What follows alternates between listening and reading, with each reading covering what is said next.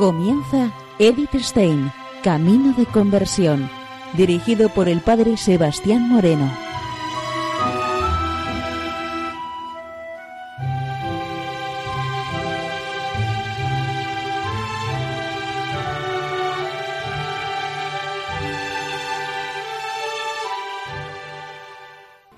Muy buenos días, Nor de Dios.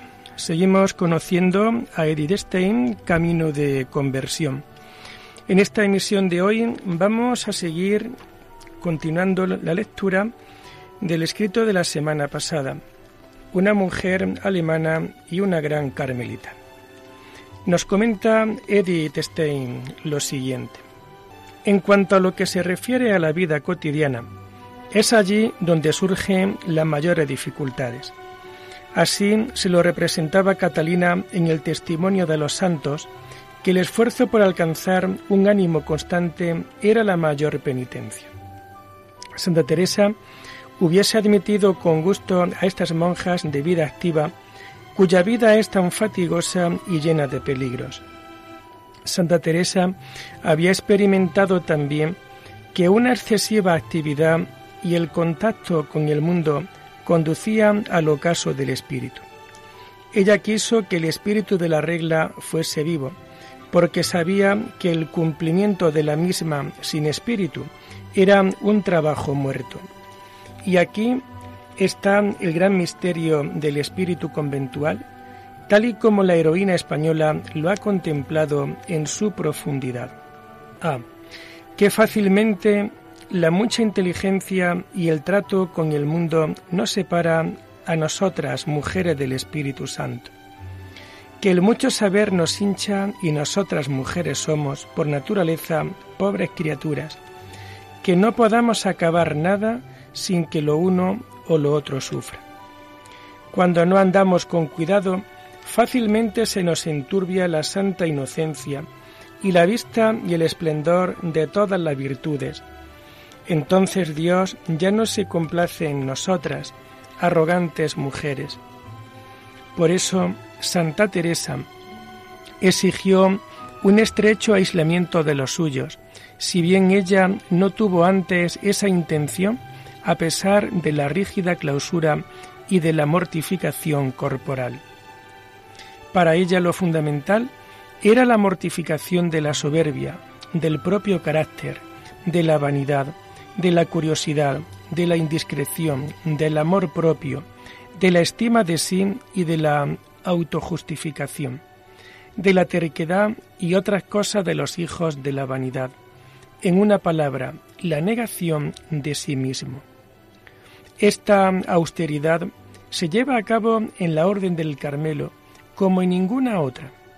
Esta austeridad de espíritu estuvo siempre presente en Santa Teresa, en la reforma de su orden, junto a la constancia de ánimo, sabiendo que un espíritu humilde alcanza de Dios toda gracia, mientras que se resiste a los soberbios.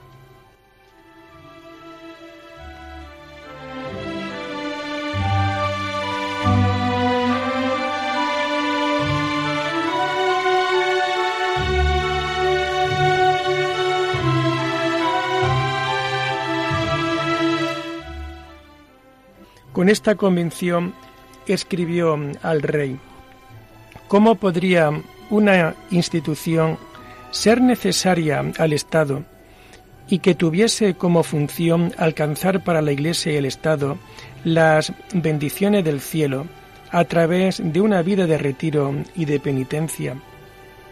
Existen en nuestra Iglesia algunas instituciones que a través de la vida activa necesaria ejercitan el servicio sanitario, pero necesarios en primer lugar son los que día y noche ofrecen sus oraciones en unión con los infinitos méritos de Cristo, para el bien de la Iglesia, la patria y sus gobernantes. Estas instituciones asegurarán el trono y protegerán el caudal de inundaciones, cuales de los auténticos fanáticos, los librepensadores, los que traman en secreto. Ella describe los conventos como manantiales de bendiciones, que en tiempos pasados eran refugio para los afligidos y oprimidos, donde se elevan peticiones, donde se buscaba consejo, consuelo y ayuda, donde se vivía de la limosna, donde el amor buscaba dar paz a todo el que recurría. Las hijas de Santa Teresa, llamadas carmelitas, cambiaban a su manera particular el amor en los corazones de todos los que con ellas caminaban y se dejaban llevar al otro lado, pues a pesar de su rígida vida retirada, no debía desatender a quien consejo y ayuda buscase, y como siempre fue a quien recurriese a su amor, como Santa Teresa recomendó. Debéis de procurar que todo el que venga a vosotras se vaya con provecho. Y esto ha sido testimoniado por hombres de espíritu, que estaban asombrados del espíritu que animaba a estas sencillas mujeres y de su alegría espiritual que brotaba de la paz que el mundo no puede dar y que toda razón carece.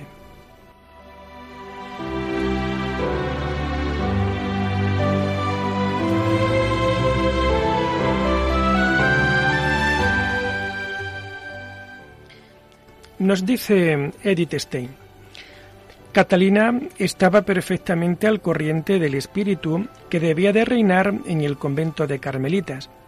También conocía por el Carmelo de Düsseldorf las formas de vida externa. Un sacerdote que con ella habló durante el tiempo de los planes y de la preparación, le aconsejó el no traer a ninguna monja extranjera, sino que ella sola lo llevase a término. Ella rehusó este consejo, pues siempre se consideró como un indigno instrumento del cual Dios se quería servir. Humildemente esperó el ser admitida en el convento por el que tanto luchó. Su confesor la puso continuamente a prueba, aludiendo dudas sobre su vocación, y sólo muy tarde le dio el permiso de entrar de monja ella no hubiera osado oponerse a la decisión de su confesor. Ah, si solo se tratase de fundar un Carmelo. Este éxito personal era secundario. Tomar en sus manos las riendas era cosa que no entraba en su cabeza. Hablaba con franqueza no sólo por su humildad, sino porque así correspondía a un auténtico discernimiento. Nada podía sustituir a la tradición viva. Los Carmelos son depositarios de plantas vivas.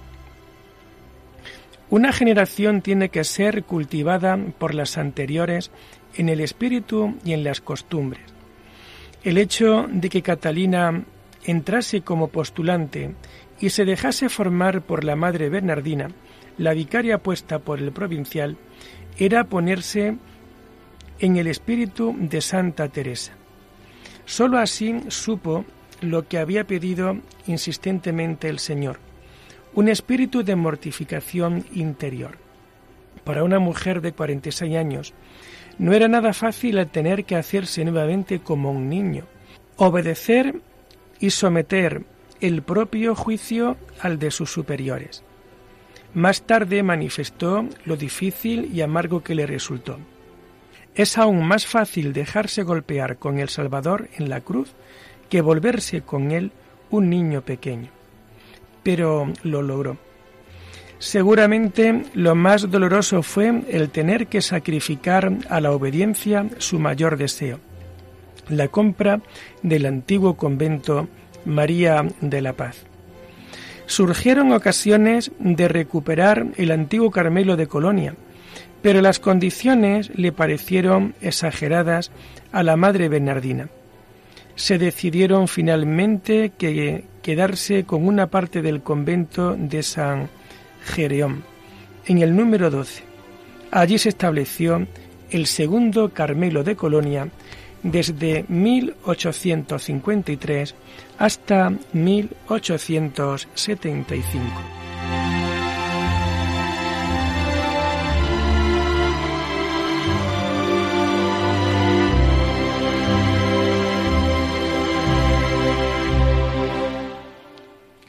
Era lógico que la hermana Francisca, cual fundadora, conquistase la confianza de los superiores, y así era consultada cuando había algún asunto importante.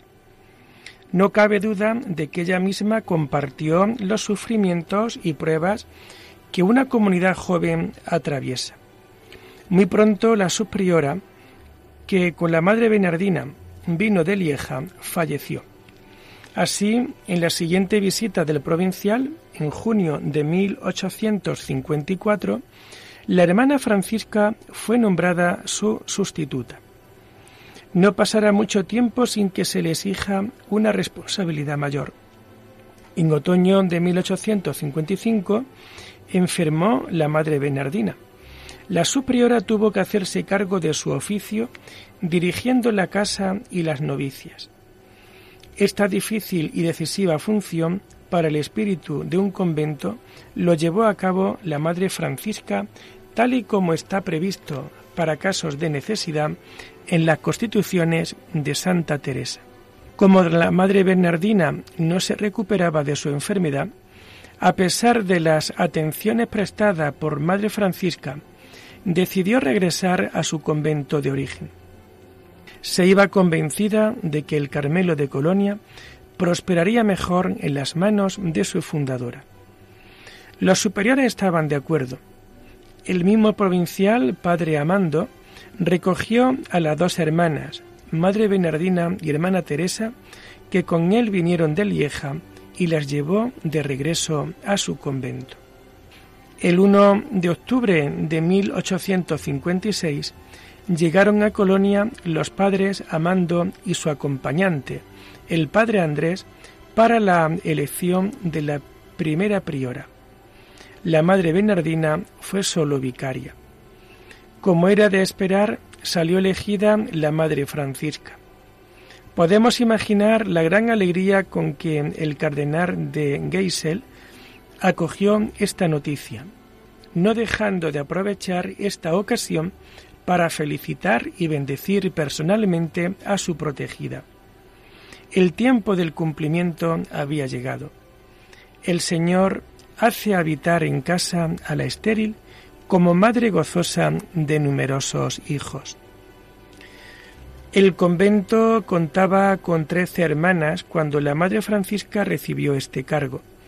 La Madre Bernardina la había preparado muy bien cuando antes de su enfermedad el general de la orden, el padre Natalis a Santa Ana visitó el recién fundado convento, pudo repetir las palabras que otro general de la orden había pronunciado en el convento María de la Paz.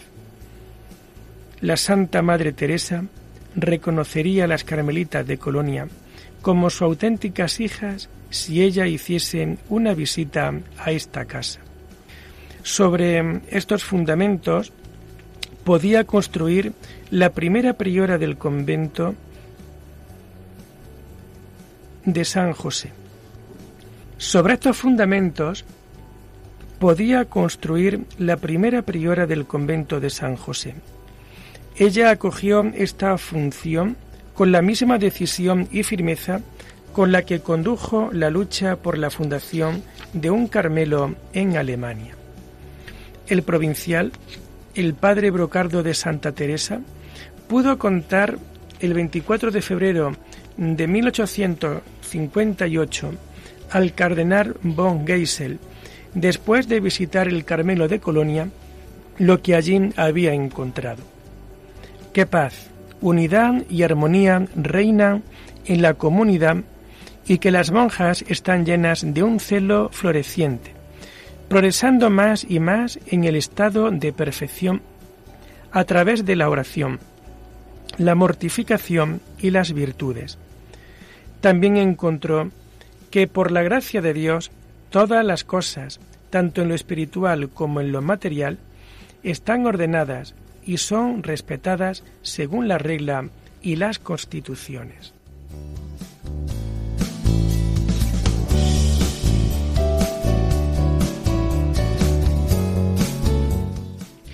El buen espíritu que reinaba en la casa era de agradecer, no sólo a la fuerza de voluntad y fidelidad a la regla de la madre priora, sino también a la vista con que seleccionó a las postulantes, el modo como las puso a prueba y sobre todo el intenso amor maternal con el que las trató.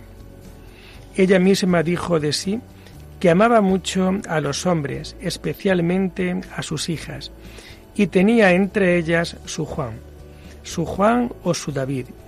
Fue Elena Homan de Comblenza, a la que en la toma de hábito dio el nombre de Santa Madre Teresa de Jesús. El especial amor que puso en esta excelente hermana estaba abiertamente motivado por una vocación extraordinaria a la que estaba llamada. Merced a su petición, la Madre Francisca acogió la difícil misión de salvar el Carmelo de Aquisgrán con el envío de algunas monjas de Colonia. Este convento había sido fundado por monjas belgas, pero pronto entró en dificultades. Según el juicio del provincial, no podría salir adelante sin la intervención de la Madre Francisca. La hermana Teresa fue enviada como superiora a Aquisgrán. Después de una visita de la Madre Francisca, fue nombrada priora, si bien contaba tan solo con 27 años de edad. Ante la triste despedida, la madre la consoló asegurándole que volvería a Colonia. Esto ocurrió 30 años más tarde, cuando después de la supresión de los carmelos renanos por el Kulturkampf, ella condujo a las carmelitas desde Holanda a Aquisgrán y de allí a Colonia. La conclusión externa de su obra la pudo contemplar la Madre Francisca cuando se acabó la iglesia conventual, construida en honor a los infinitos méritos de Cristo. La consagración de la Iglesia se unió a la celebración de los 300 años de la Reforma en agosto de 1862. Entraba en el espíritu teresiano el que esta fiesta se celebrase con todo esplendor durante diez días cuando el día de la Reforma, el 24 de agosto, llegó al Carmelo el cardenal von Geisel, que celebró la misa en la nueva iglesia, dio la comunión a las monjas y finalmente entró en la clausura para felicitar a la fundadora por la coronación de su obra. Ambos fueron asaltados por la emoción. Nadie mejor que su protector sabía las luchas y sufrimientos que a esta humilde mujer le costó llevar a cabo esta obra para la gloria de Dios. Los dos, que juntos habían recorrido tan largo camino, ya no estaban lejos de la meta. Cuando la madre Francisca regresó de Aquisgrán, tuvo que ir a la enfermería. Durante mucho tiempo se lamentó de que las oraciones de sus hijas la mantenían aún en vida. También el cardenal von Geisel estaba enfermo. Después de la celebración de los 700 años del traslado de los tres Reyes Magos, pudo acercarse una vez más al Carmelo, llevando como regalo una reliquia de los santos patronos. Esto fue el 6 de agosto de 1864. La Madre Francisca percibió que esta era su última visita. Él murió el 8 de septiembre, fiesta del nacimiento de la Virgen. Ella tuvo que soportar un largo tiempo de sufrimiento y durante su enfermedad no cesó de trabajar con firmeza en la formación de sus hijas.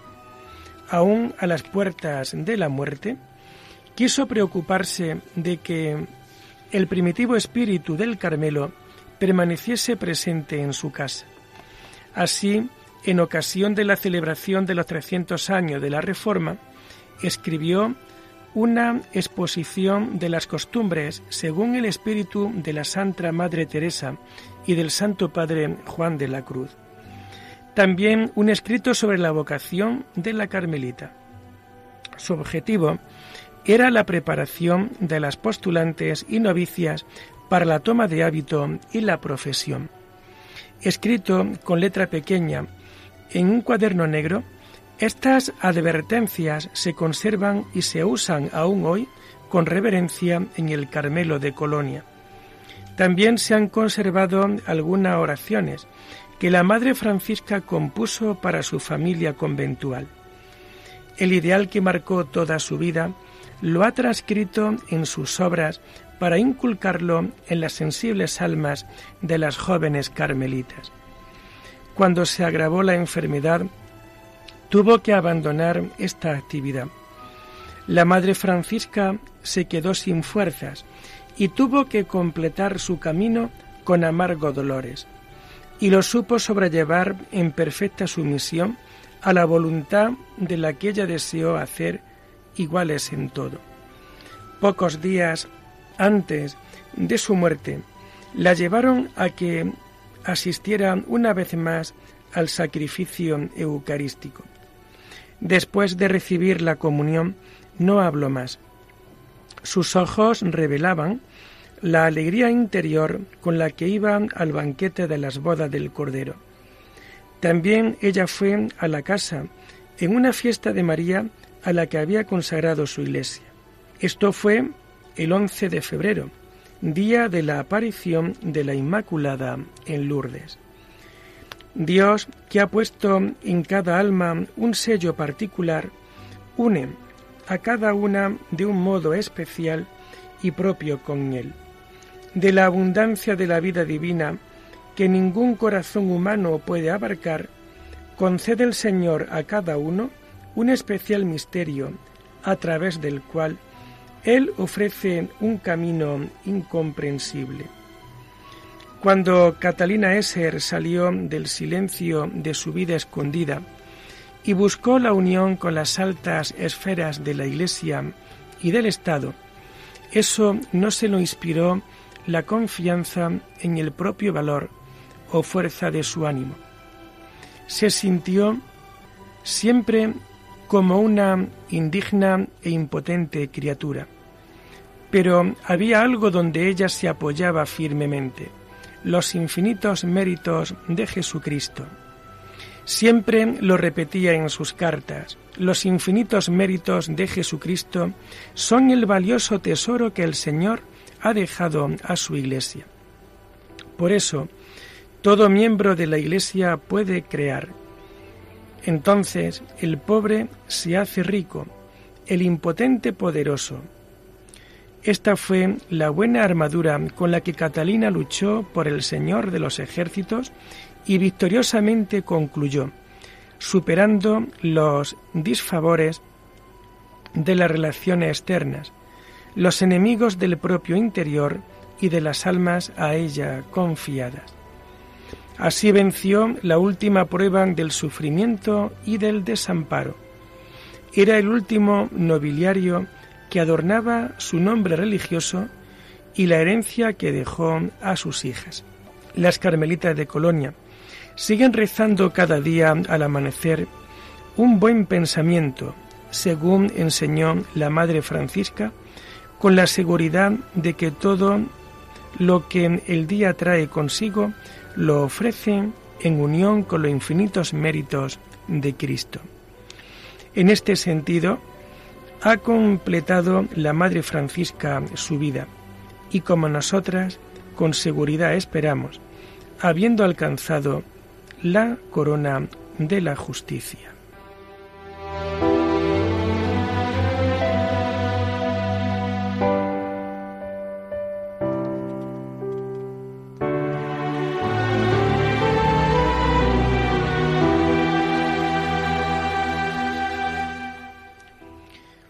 Y lo dejamos aquí por hoy, invitándoles a seguir profundizando en la vida y en el mensaje de Edith Stein. Hasta la próxima semana, Muy buenos días en el Señor.